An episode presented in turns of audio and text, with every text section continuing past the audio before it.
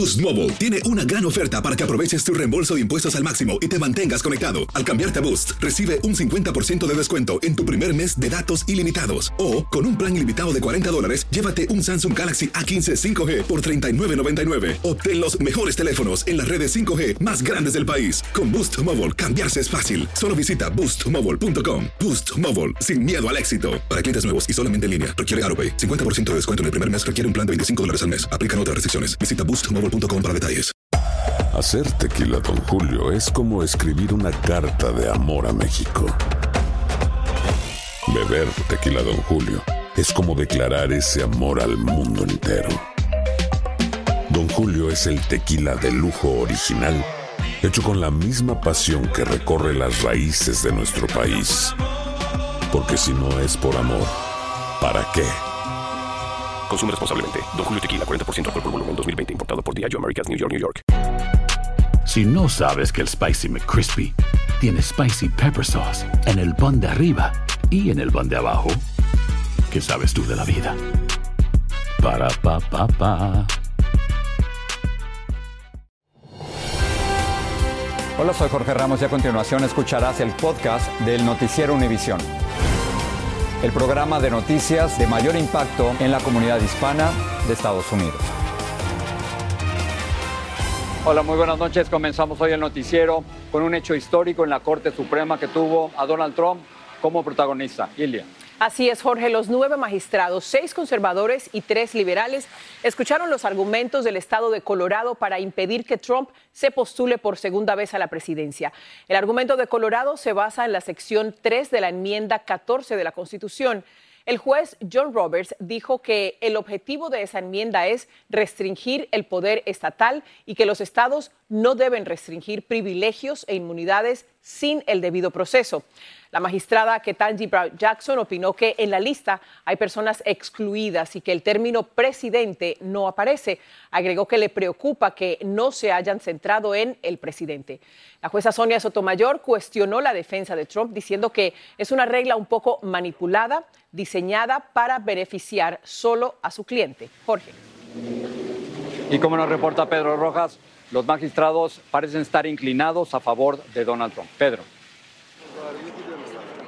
En medio de gran atención nacional, los nueve jueces de la Corte Suprema escucharon argumentos para determinar si el expresidente Trump puede o no estar en la boleta electoral de Colorado. Ese estado excluyó el nombre de Trump tras la demanda de seis residentes que insisten en que Trump violó la tercera sección de la decimocuarta enmienda de la Constitución Nacional por promover presuntamente una insurrección durante el ataque al Capitolio de 2021. Simpatizantes y opositores del exmandatario se congregaron frente al tribunal y coincidieron en que la decisión de los magistrados tendrá un impacto en este año electoral. Va a causar más división o, ojalá haya una cercanía. Colorado fue representado por el abogado Jason Murray y Trump por el abogado Jonathan Mitchell. La jueza Ketanji Brown Jackson refutó la posición de Trump expresada por Mitchell de no aceptar que el ataque al Capitolio fue un acto de insurrección point is that a chaotic effort to overthrow the government is not an insurrection? No, we didn't concede that it's an effort to overthrow the government either, Justice Jackson. Right? None of these criteria were met. This was a riot.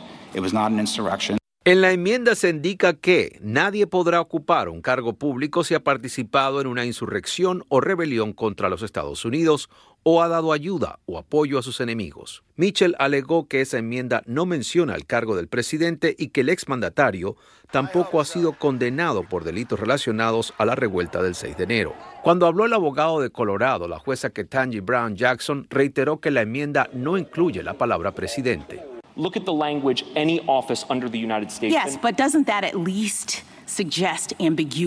El abogado Phil Agusti, experto en la Corte Suprema, dice que es altamente probable que Trump gane por el lenguaje de la enmienda. No es autoejecutable, es decir, que los estados no la pueden implementar sin un acto del Congreso. Y es que tan pronto terminó la audiencia en la Corte Suprema, el expresidente Trump de alguna manera celebró lo que su juicio escuchó de parte de los argumentos legales. Fue un acto muy hermoso en muchos aspectos, dijo Trump, y culpó a la Casa Blanca y al Departamento de Justicia de confabularse en su contra. El abogado Agusti cree que es posible que la Corte Suprema emita una decisión en solo semanas. En Washington, Pedro Rojas, Univisión. El presidente Joe Biden también hizo titulares hoy por un reporte del Departamento de Justicia. El informe afirma que retuvo intencionalmente documentos clasificados. Claudia Uceda tiene detalles de esta investigación que agita aún más el clima electoral en el país. El informe del fiscal especial Robert Hurt concluyó que el presidente Joe Biden retuvo intencionalmente documentos clasificados después de ejercer como vicepresidente, pero que no hay méritos para acusarlo. Biden dijo estar contento que se llegó a esa conclusión. El presidente puede respirar tranquilo, pero la investigación de un año y el informe de 400 páginas cuestionan la memoria del presidente, al indicar que era muy limitada. Los investigadores describen que Biden en una entrevista se mostró como un anciano comprensivo, bien intencionado y con mala memoria, lo que generó una reacción fuerte de la Casa Blanca. No estamos de acuerdo con una serie de comentarios inexactos e inapropiados en el informe del fiscal especial. El reporte indica que el material clasificado tenía información sobre política militar y exterior en Afganistán. También incluía cuadernos con notas sobre seguridad nacional y política extranjera. Agentes federales investigaron alrededor de 25 documentos que terminaron en una de las oficinas de Biden y en su residencia en Delaware. Los abogados de Biden fueron los que al encontrarlos los entregaron a los archivos nacionales. Trump, quien enfrenta 37 cargos criminales por no entregar alrededor de 100 documentos clasificados, reaccionó. El caso de los documentos de Biden es 100 veces diferente y más grave que el mío. No hice nada malo y cooperé mucho más. Lo que hizo Biden es escandalosamente criminal. Lo que fue desmentido. En ambos casos, Ambos estaban conscientes que se estaban llevando documentos clasificados indebidamente. La diferencia es que Biden ha cooperado totalmente con la investigación, mientras que Trump trató de obstaculizar la investigación en todo momento. La pregunta ahora es si estos comentarios sobre la memoria de Biden afectará su campaña. En Washington, Claudio Seda, Univision.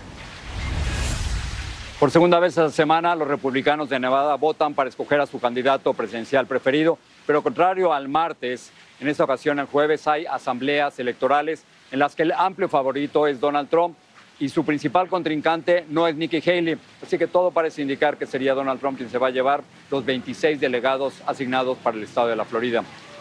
Para el estado de Nevada, Luis Mejía se encuentra aquí.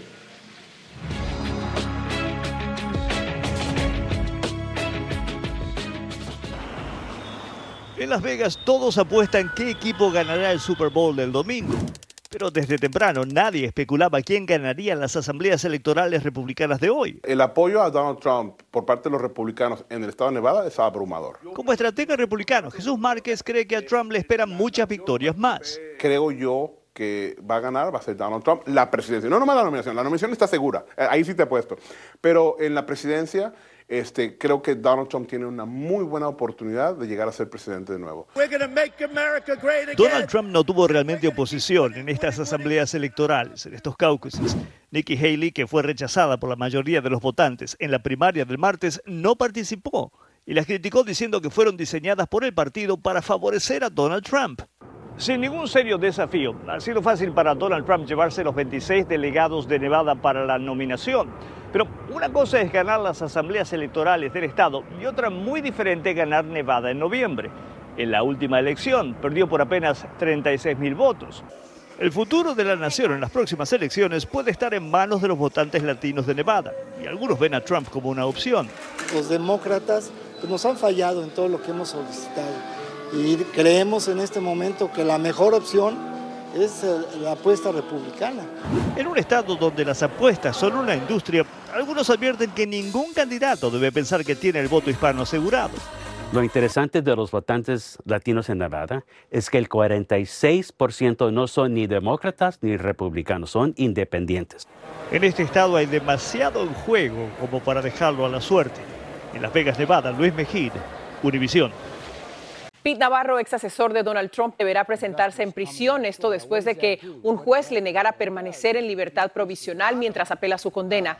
Navarro fue sentenciado el mes pasado a cuatro meses de cárcel por desacato al Congreso tras desafiar una citación relacionada con la investigación de la insurrección en el Capitolio. En Nueva York, un gran jurado acusó formalmente a siete inmigrantes hispanos por haber participado en un ataque a dos policías. La fiscalía dijo que ya determinó cuáles fueron las acciones delictivas del principal acusado, Joe Henry Brito, y de cada uno de los otros involucrados en este asalto. Blanca Rosa Vilches está en Nueva York con lo último.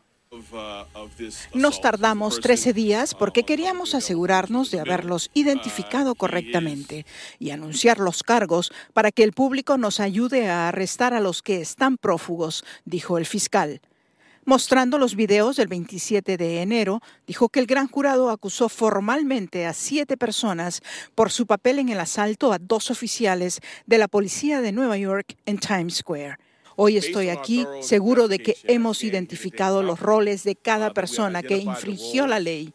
Dio detalles de la intervención del principal implicado, Henry Brito, con una chaqueta amarilla, que después se cambió para despistar a la policía. El martes ya el gran jurado le presentó los cargos formalmente. El tatuaje que lleva en el cuello ayudó a identificarlo. Es el único al que se le había impuesto una fianza de 15 mil dólares y está bajo arresto. Otros cinco han sido identificados y enfrentan cargos del gran jurado de felonía y manipulación de evidencia. La Constitución requiere que un grupo de personas de la comunidad eh, vote los cargos formales antes de proceder en un caso criminal. Por su parte, el alcalde de la ciudad, esto fue realizado por un grupo pequeño de migrantes y que no implica al resto de los que han llegado en los últimos meses.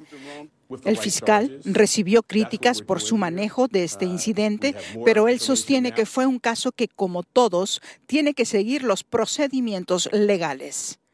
Por lo menos 14 personas participaron del incidente que ocurrió precisamente aquí, pero las autoridades confirmaron que inicialmente se pensó que habían sido arrestados tres de ellos en Phoenix, Arizona, hace algunos días, pero que se trató de una equivocación. En la ciudad de Nueva York, Blanca Rosa Vilches, Univision. Si no sabes que el Spicy McCrispy tiene Spicy Pepper Sauce en el pan de arriba y en el pan de abajo, ¿Qué sabes tú de la vida? Para pa pa pa. Lucero junto a José Ron protagonizan El Gallo de Oro. Gran estreno miércoles 8 de mayo a las 9 por Univisión. Y de las mejores. Gracias por seguir con nosotros en el podcast del Noticiero Univisión. Sobre el tema migratorio, el presidente Biden estaría considerando tomar medidas ejecutivas para contrarrestar la inmigración irregular en la frontera sur, dado que la aprobación de un proyecto de ley sobre seguridad fronteriza no ha tenido respaldo en el Congreso. La Casa Blanca quiere tomar medidas antes de que las cifras de cruces sigan aumentando. Sin embargo, aún se desconoce cuándo ocurriría. Hoy se confirmó la muerte de cinco infantes de Marina cuando se accidentó el helicóptero en el que viajaban durante un vuelo de entrenamiento el martes por la noche en California. Socorristas trabajan en la recuperación de los cuerpos. Dulce Castellanos tiene lo último. Luego de una intensa búsqueda por parte de la Marina de Estados Unidos y otras autoridades, se confirmó la muerte de cinco infantes de la Marina que viajaban en un helicóptero que se accidentó durante un entrenamiento de rutina en California. Los accidentes en, aviación y específicamente en aviación militar no son extraños. No quiero decir con esto que sean comunes ni que los debamos aceptar, pero es parte de la misión, es parte del entrenamiento y es parte de la ejecución de misiones que son de alto riesgo. La tripulación viajaba en un helicóptero CH-53E Super Stallion cuando salió de una base aérea cerca de Las Vegas, hizo una parada en el condado imperial para recargar combustible y tenía como destino la base aérea Miramar en San Diego. Pero se enfrentaron a la fuerte tormenta que azotaba la región y la aeronave cayó en la zona rural de Pine Valley al sur del estado. Esta es una zona escabrosa del condado. El acceso es por un camino de terracería y teníamos mucha nieve en esa zona, dijo el capitán del Departamento de Bomberos de San Diego. En investigación de accidentes nunca hay un solo factor. puede haber un factor principal pero siempre hay factores contribuyentes que juegan un papel importante que se busca ser muy precisos, buscar la verdad de las causas y corregir si hubo algún error, bien sea eh, una falla mecánica, un error de tripulación, de entrenamiento, El presidente Biden y la primera dama emitieron un comunicado. Enviamos nuestro más sentido pésame a sus familias, a su escuadrón y al cuerpo de Marines de los Estados Unidos por la pérdida de cinco de los mejores guerreros de nuestra nación. Las causas del accidente continúan bajo investigación y la Marina de Estados Unidos no ha revelado las identidades de las víctimas. En Los Ángeles, Dulce Castellanos, Univisión. Dos aviones de la aerolínea JetBlue que se preparaban para despegar colisionaron en el aeropuerto internacional Logan de Boston, en Massachusetts. La punta del ala izquierda de un avión tropezó con el estabilizador de la otra aeronave. No se reportaron heridos. Tras el accidente, ambos aviones fueron llevados a reparación. Un grupo bipartidista en el Congreso quiere que la Administración Federal de Aviación, la FAA, cambie la forma en que aborda los problemas de salud mental de los pilotos. El grupo bipartidista de 45 miembros le dijo en una carta a ese organismo federal que debe reducir lo que calificó como estigma alrededor del tema de la salud mental. Cambiamos de tema, vamos a la frontera. El gobernador de Texas, Greg Abbott, lideró hoy una rueda de prensa en Eagle Pass, donde abordó el tema de la seguridad fronteriza en respuesta a las políticas de la administración Biden. El funcionario estuvo acompañado de varios congresistas estatales. Francisco Cobos estuvo allí y tiene los detalles.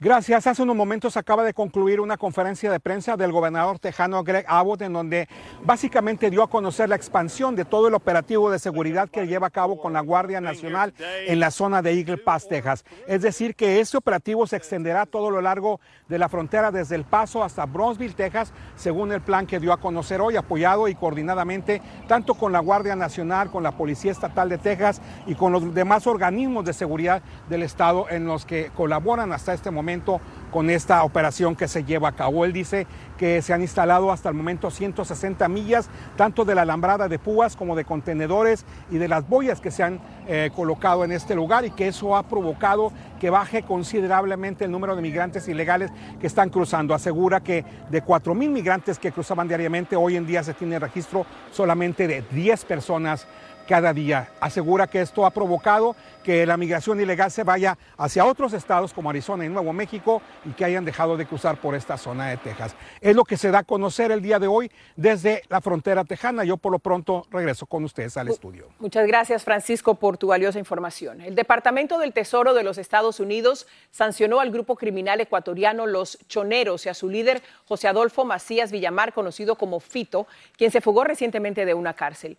Las sanciones bloquean propiedades vinculadas con esa banda delictiva y prohíben a cualquier ciudadano estadounidense y otras personas realizar transacciones con ellos. En Colombia, la policía logró evacuar a magistrados de la Corte Suprema y a otros funcionarios debido a que manifestantes bloquearon la salida e intentaron ingresar por la fuerza al edificio de la Corte Suprema de Justicia.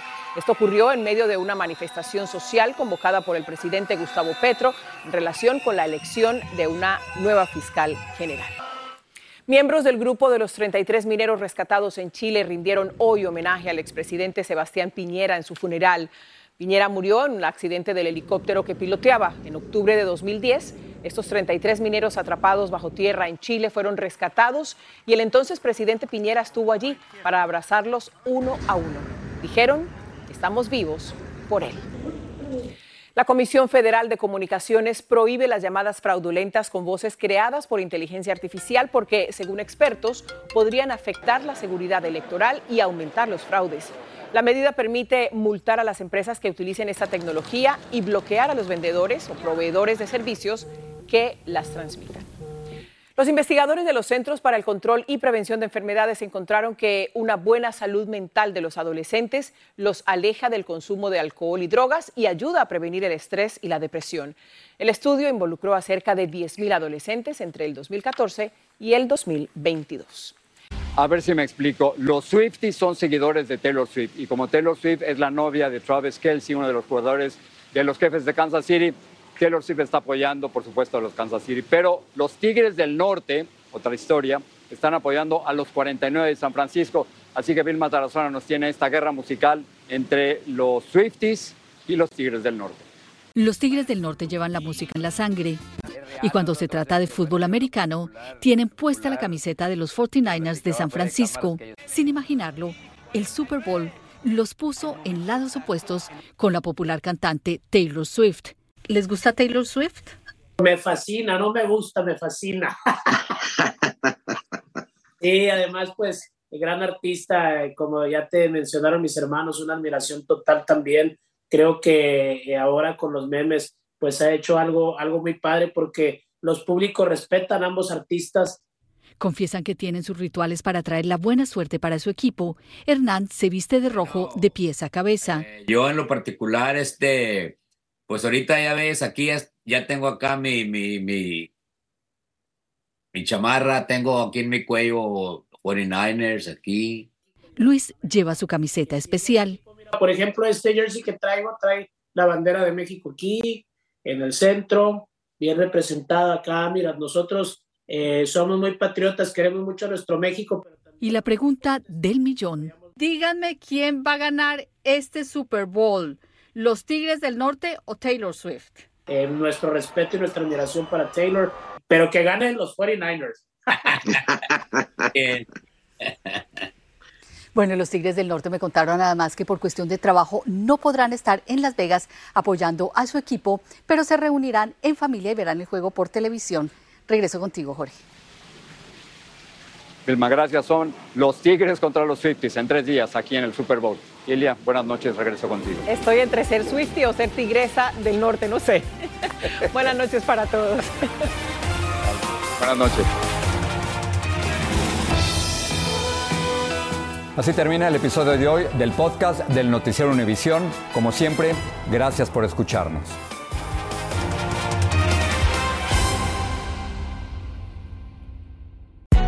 Hay gente a la que le encanta el McCrispy y hay gente que nunca ha probado el McCrispy.